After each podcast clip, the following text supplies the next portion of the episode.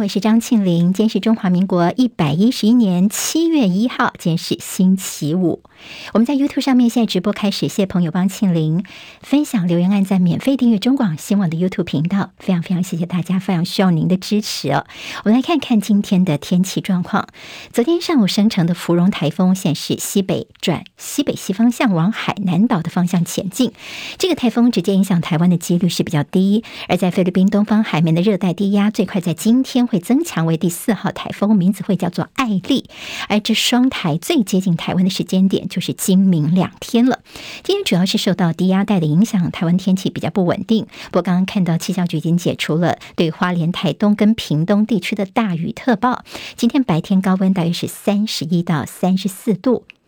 今天清晨收盘的美国股市，由于美国数据显示持续的高通膨抑制到消费者的支出，美股今天走跌，也结束了相当惨烈的今年上半年的走势。其中，史坦普五百指数创下一九七零年以来最糟糕的上半年的表现。好，今天道琼跌两百五十三点，收在三万零七百七十五点；纳斯达克指数跌一百四十九点，收一万一千零二十八点；史坦普五百指数跌了三十三点，收在三千七百。八十五点，费半跌二十七点，收在两千五百五十六点。结束了 G7 跟北约连续两场峰会，美国总统拜登在马德里举行记者会，说明此行的成果。他证实，美国将在近期之内宣布对乌克兰提供大约八亿美元的军事援助，包括有防空系统跟攻击性的武器。他并且说，美国跟盟国团结在一块儿，应对俄罗斯对于欧洲所构成的直接威胁，还有中国大陆对国际秩序所造成的系统性的挑战。好，俄罗斯叫做威。而大陆叫做挑战，他并且说，这次我们北约特别这邀请了长期保持中立的芬兰跟瑞典入会，这是历史性的行动。不过看到这拜登他又出现口误，他在记者会上面把瑞典一度是叫成了瑞士，后来呢才发现说啊自己说错了，赶快做修正。好，另外在这两天有个影片流出来，是南韩总统尹锡悦这次特别飞到北约这边了。那么有一个影片是他本来是想跟迎面。面而来的拜登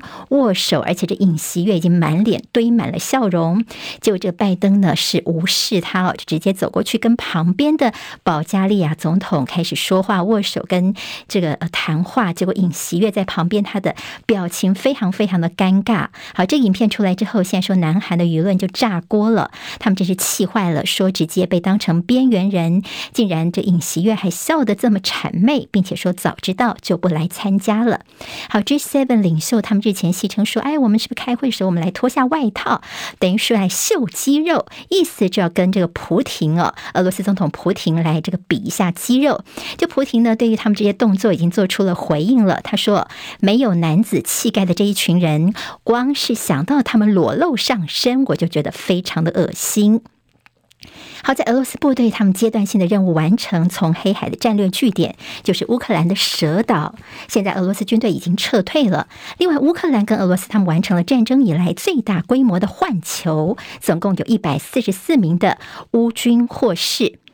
十一月份会有重头戏是 G20，轮值国主席印尼总统佐科威，他这两天也非常的忙，他先后走访了基辅跟莫斯科，他邀请泽伦斯基参加 G20，那么他也跑到了这个莫斯科去哦，他也帮泽伦斯基传话给普廷，到底说了什么呢？内容并没有透露。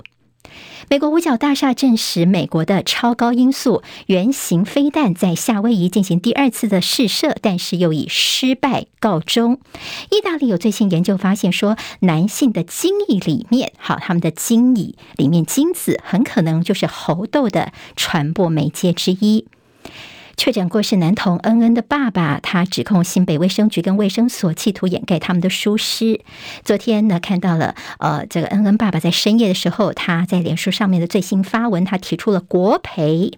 国赔的金额出来了，台币一块钱。他说要求政府要承认错误，官员负起责任。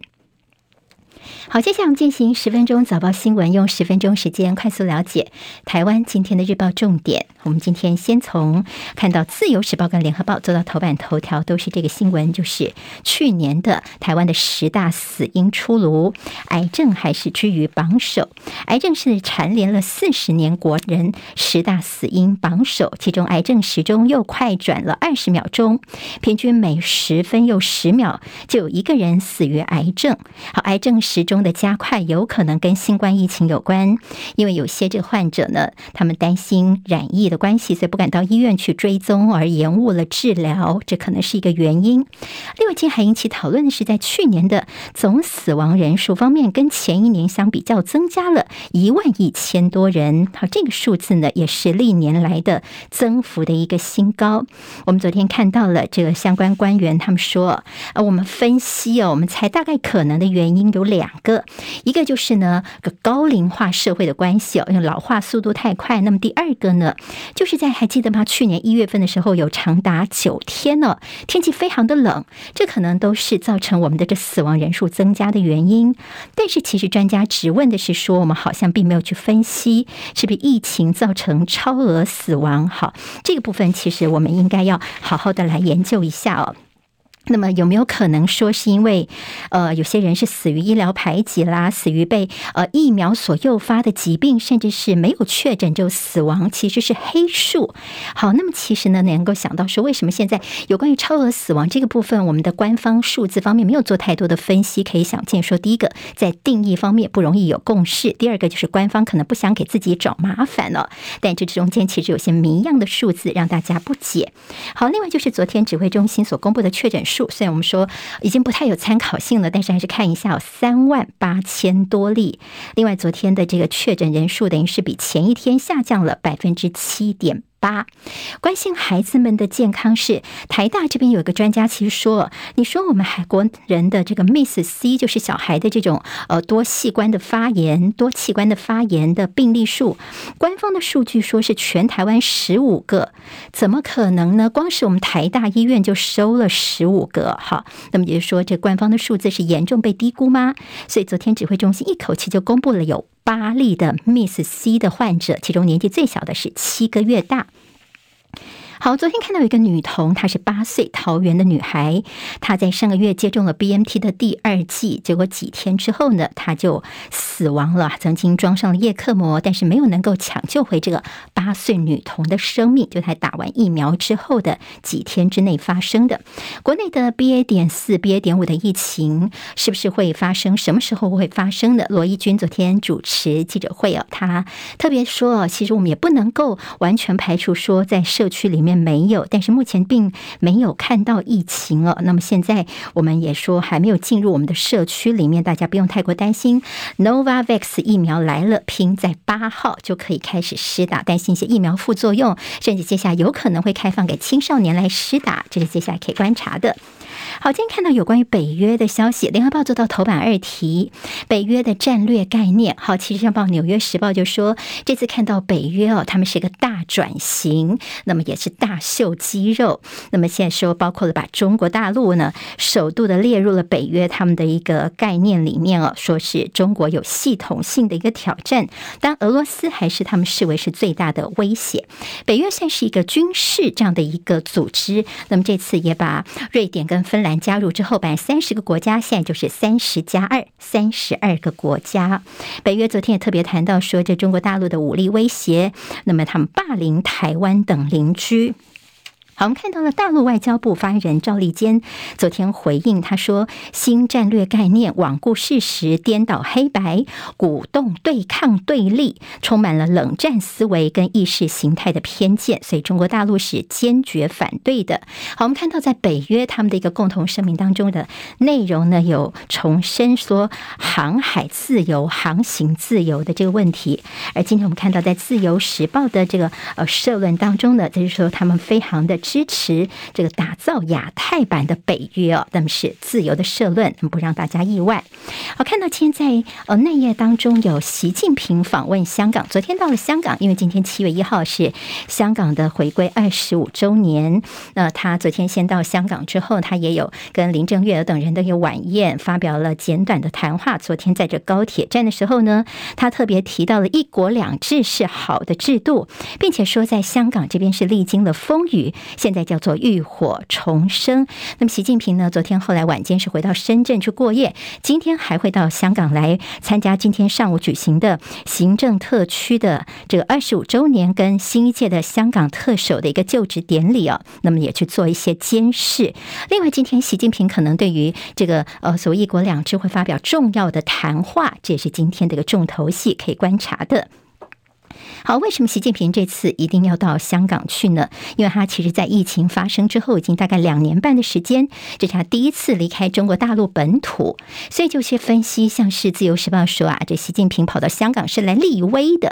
而在《联合报》的分析说，因为呢，习近平他做到了一件事情，叫做爱国者治港，这等于是他非常大的一个政绩哦，任内最大的政绩，所以要亲自来收割。但如果他不来的话呢，来的会不会就是李克强呢？最近。习近平跟李克强在国内一些这个呃政论节目也做了很多的一些讨论，他们两个人的关系哦，从对疫情的一些防控的态度啊，拼经济的态度等等，那么做了很多的文章哦。所以现在说呢，他亲自到香港来，其实就是呃不要把机会让给李克强，有没有这个可能呢？这是一个分析。那今天在联合报有整个版面是帮大家分析一下香港的现况跟香港的下一个二十五年，有兴趣的朋友呢，可以好好的参考一下。